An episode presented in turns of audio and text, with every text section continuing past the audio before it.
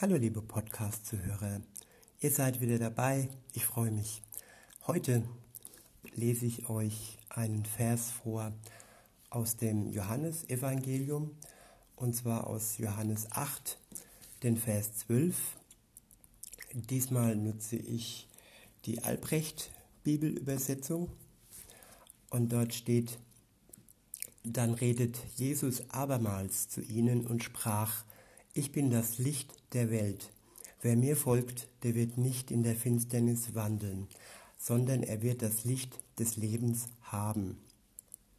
Ich wiederhole nochmal. Dann redete Jesus abermals zu ihnen und sprach, ich bin das Licht der Welt.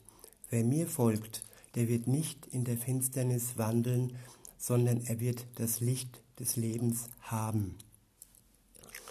Wir sind ja im Moment in der sogenannten dunklen Jahreszeit.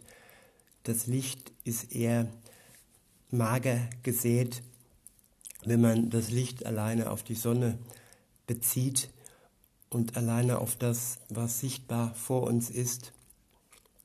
Und gerade weil das, was vor uns ist, so mager gesät ist, sagt uns Jesus, dass er das Licht der Welt ist.